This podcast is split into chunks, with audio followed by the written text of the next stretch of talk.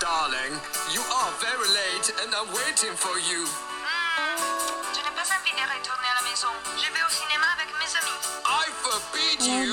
是茉莉。今天来分享的内容是如何快速入门英语语法。在上一篇的内容中我们分享到了就是在学习英语过程中的八个顿悟时刻。但其实很多同学会来问我，会说，嗯、我觉得我的语法很差，或者说我的语法什么都不懂。那我对这个的回答就是，其实语法是一个很抽象的描述，它其实包括很多的很多很多的内容。就是你的语法基础可能不好，但是呢，你也有可能会写出来正确的句子，或者说有的同学就真的是基础很差，完全就是他不仅是语法差，他包括他的语言基础也差，就这是两个方面的描述。那我们今天呃来分享的就是呃什么是语法以及如何快速入门。首先第一点，关于语法，在我看来，语法就是一系列的快速一系列的规则，相当于某一种捷径，相当于前辈为我们总结出来的一些捷径。比如说有什么呃单词的用法，有什么呃句型，有什么搭配等，这些都是前人为我们总结的规则。但是它只是一些干巴巴的规则，我们具体把它拆分来看，语法可以分为单词、短语、句子、段落，再到语篇。从单词上来看，我们要重点关注单词的发音、拼写还有用法。呃，大多数同学会把重点放在发音和拼写上，其实它的重点是它的用法，就是你。（括号）你仅仅背单词或者是背词汇书是没有用的，你一定要搭配阅读，一定要知道这个词在呃很多语境中是如何出现的。那么单词的用法，如果说要讲用法的话，就要涉及到单词的分类。就我们根据词性，可以把词分成动词、名词、形容词、副词、介词等代词等各种各样的词。那我们可以一个个的来讲所谓的语法，或者说所谓的词的用法。比如说动词，动词是最复杂的。比如说，你需要了解时态，需要了解语态。时态，比如说过去、现在、将来，呃，现在完成等。那语态就是主动和被动。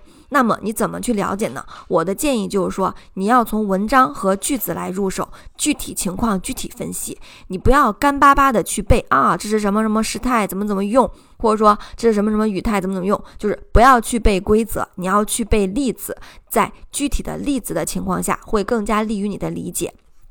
呃，同样单词是比较复杂的，因为单词呃，因为动词涉及到变形，在中文中，在汉语里面，我们的词是没有变形的。如果说我要讲一个过去时候发生的事情，我就会说，在过去呀，我怎么怎么样，就是我们会加上一个时间，就相当于一个时间状语。但是在英语里面，我可以把时间这个状语去掉，我完全可以用动词的时态来表示一件事情，而不仅仅是说我不不需要把时间讲出来，仅仅通过动词的时态就来表示。第二个词是，比如说名词，名词的话比较简单，就是你只需要记住单词的拼写、发音以及记住单词的意思。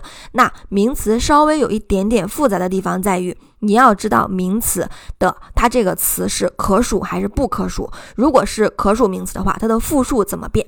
并且还需要关注名词前面是否要加冠词，这个有点复杂，自己去看。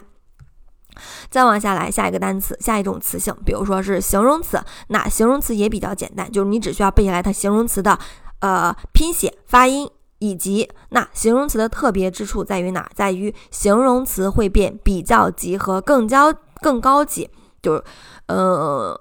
这个需要关注一下词是怎么变的，这种一般都是你在初中语法会重点强调的。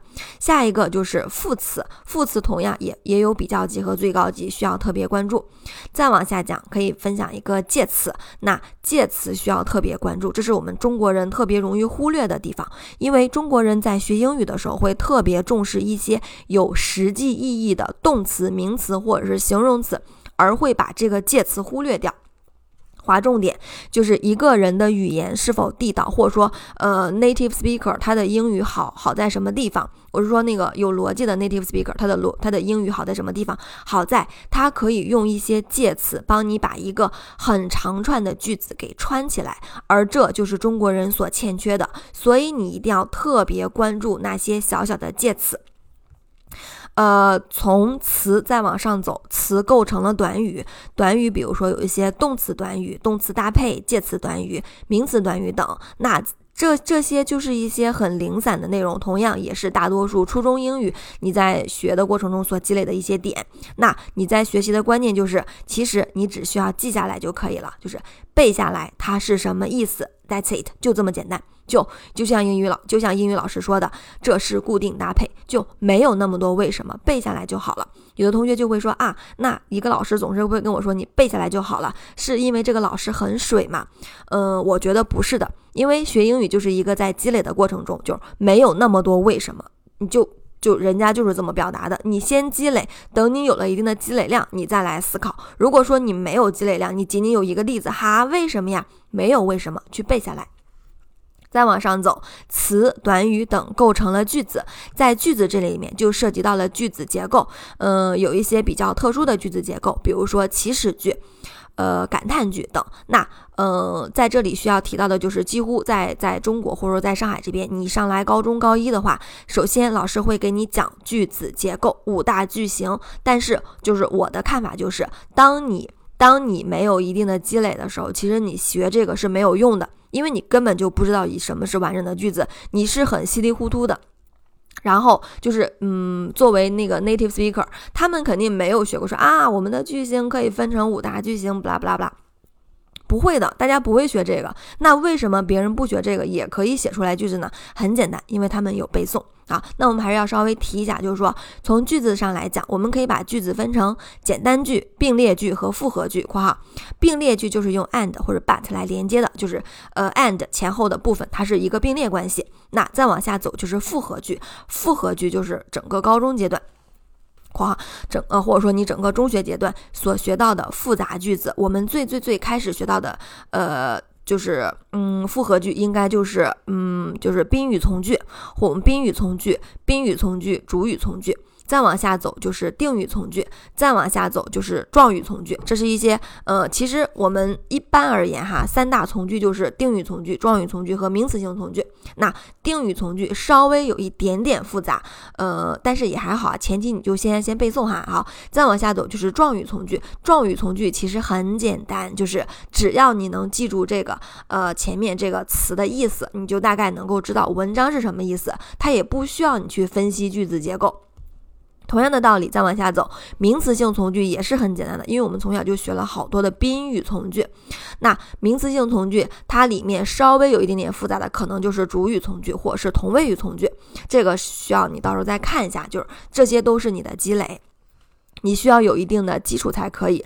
那除此之外，就是你要牢记在心的，就是语法并并不是孤立存在的，它是有实际意义的。就比如说我们在讲倒装，在讲状语从句的时候，会讲到状语从句，它其实很简单，只需要记住这个连词。但是状语从句有两个难点，一个难点是倒装，一个难点是呃省略。那嗯，那你要明白，比如说为什么这个句子是倒装，是因为我要炫耀我的写作技巧吗？当然不是了，它是有它是有目的的，就好像你用中文描述，就是远远走来的是一个穿着紫色衣服、带着什么什么什么的人，就是这样的描述，嗯，就会给你一种画面感，就是在时间顺序上和描述顺序上会给你带来一个悬念，你会想，哎，嗯，接下来的这个人是谁呢？那如果说我换一种描述，比如说，嗯，一个穿着紫色衣服的谁谁谁来了，这样一句话，相比于刚才那句话，就非常的平平无奇，一点悬念都没有。这就是这就是语言，就是你在读的过程中你所理解到的。但是如果你的基础比较弱，你还停留在你要挣扎啊，这个单词什么意思啊？紫色什么意思？东边什么意思？如果你在纠结这些词的话，你是不会领悟到这个嗯句子的意思带给你的画面感的。所以说，你前面的基础要牢固，然后你要明白，语法并不是单独存在，它是有意义的。所以说，你要去知道这个语法所存在的语境是什么样子的，上下文。好，那接下来一个点就是如何快速入门语法。我在这儿推荐的一个方法就是通过新概念二上的呃差不多五十篇文章来进行一个快速入门。它比较适合的人群就是，呃，你有一定的基础，相当于国内初一或者是初二的英语水平，不需要是高三的水平。那备注，如果你是成人、成年人，完全是零基础，什么都不知道，嗯，最简单的单词都不认识的话，那么我建议你一定，如果是你想要学英语，首先你要想清楚你是不是想学，其次你下定决心之后，我建议你去找一个一对一比较靠谱的老师。从头开始，因为你基础太弱了，就如果你自学的话，完全是不可以的，就会走很多弯路。来，接下来刚才说了，我们要讲新呃，要通过新概念英语二来快速入门英语语法。那么为什么要选二，以及学习方法是什么呢？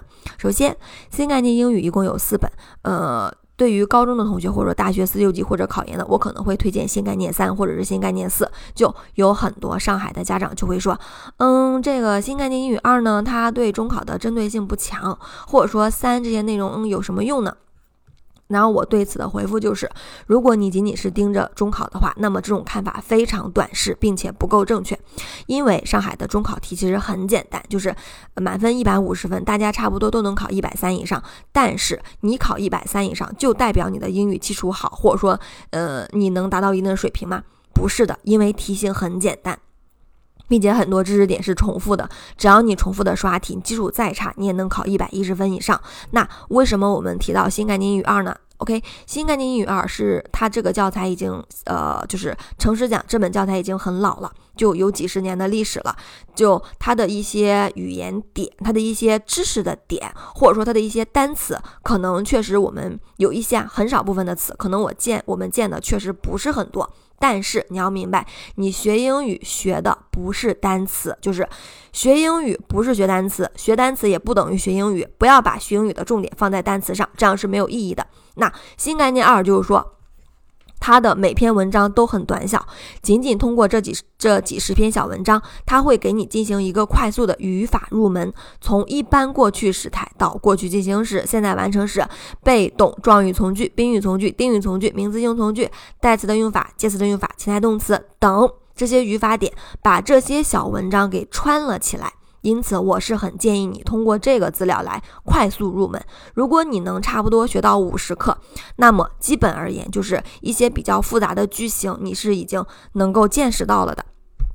那我们刚才说过，新概念英语的优点在于它的文章很短小精悍，就一篇呃几十一百个多个单词的小文章，你就能够了解几个语法。但是，但是你要明白一点，就是说，你想一想。新概念英语二一共才几十几十篇课文，你学了这几十篇课文，你就相当于英语基础很扎实了嘛？当然不是了，因为你这样的输出量太少了，这样的输出量输入量是不够的，因此你一定要在除此之外有一些额外的补充，比如说相关的练习、相关的阅读。括号划重点，你的重点是去阅读、去读文章，不是去刷题，刷一些低级的题目是没有意义的。接下来来讲重点哈，就是如何来学新概念二，以及呃，就是学习的方法是什么？简单来讲，分成四步。来，第一个是听，第二步是读，然后写背。再来一遍，听读写背。来，第一步，先听课文，尝试复述，listen and repeat。接下来再用眼睛去阅读，这个方法我在之前的文章中提到过，就是你拿到一篇文章，你的第一步不是说你用眼睛去阅读，而是你先去听，闭上眼睛听，这样才会刺激你的耳朵。因为对于大多数中国人、中国学生而言，你听的太少了，因此你听不出来。好，第二遍，第二遍开始，第第二第二步来开始读一读，一共读四遍，第一遍是略读。那你遇到读不懂的地方，你不要去纠结啊，这个单词我不认识，花十分钟查一下，不要这样，太浪费时间了。第一遍就是快速的读，一分钟、两分钟读完，读不懂也要继续往下走，因为你往下走，你会发现刚才没有读懂的地方，好像你读懂了。第二，读第二遍。第二遍就是读懂文章的意思，读懂每一句话的意思。记住，我们的要求是百分之百读懂，不要觉得啊，in time 这个短语我没有读懂，好像也能理解。错，你就要去理解这个你没有理解的地方，不认识就去查它，百分之百理解，理解每一个细节，去深究，不要不要那种囫囵吞枣，得过且过，no，不可以。再往下读第三遍，这一遍关注的就是文章的语法点。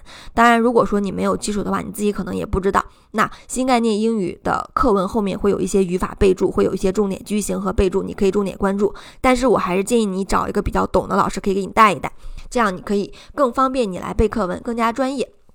讲的也更加清楚，会有一些其他的相关的拓展。好，就是这里的语法就涉及到了从一开始的时态到单词的用法，某一个句型或者是句子的结构。嗯，比如说有的课文就在专门给你讲现在完成时，给你专门讲现在完成时的被动等，就是它都是有一个小专题的。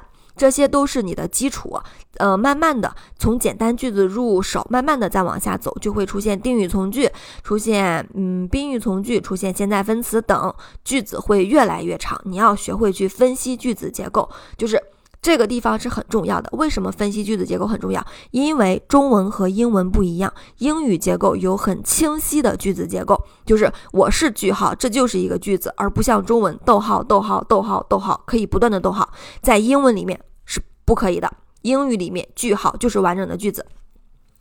所以说，那你那你作为个体，你应该怎么做？前期理解理解文章，然后背诵，这样你后面遇到比较长的句子，你才能去拆解它，去理解它。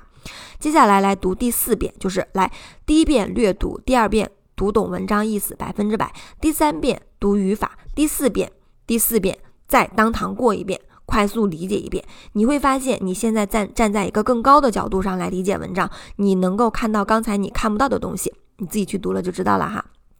好，第六步，我建议你把文章抄写一遍，然后第七步跟读文章。跟着录音读五到十遍，这里专门针对中国学生，因为大多数同学的发音是很糟糕的，你的发音和听力很糟糕，所以你要跟着录音读文章五到十遍。第八步，朗读并背诵，强调的是要朗读。一定要朗读背诵，要读出声音来，因为读出声音来可以刺激你的大脑皮层，也可以建立你的口腔的肌肉记忆。千万不要默默的去记忆，你也不要翻译成汉语，看着汉语来背诵。No way！你在锻炼你的记忆力。学英语就是把自己当做一个语料库，你把你自己当做一个 AI，你要进行一些语料输入，这就是你的语料输入。所以说。再再次强调一下，学英语本来就不简单，你要下定决心，你要做这些事情才能学好。第九步，继续往下推进，每天学习一到两篇，每周学五到六天。我建议你每天休息一天，不要每天都学，这样太累了，没有意义。最后再强调一下我们的过程：听、读、写、背。第一步，听，听完了复述；第二遍，读，读四遍，略读，读懂文章。梳理语法，当场再读一遍，第三遍抄写一遍，第四遍背跟读、朗读加背诵。再往下走就是另外一个重点，就是你记住一定要呃不断的往后推进，不要卡在三十课啊，三十课好难呀，花了一周来学它，不要这样，你这样太慢了，你会倦怠。不要在一个地方停留太久，继续往前走。然后当你学到第二十课，回头再看第一课；当你学到六十课，再回头看第二十课，你会发现哦，原来还挺简单的。为什么？是因为你现在已经进步了，你已经内化了一些语法。好吧，呃，今天的分享就到这里，感谢你的收听，拜拜。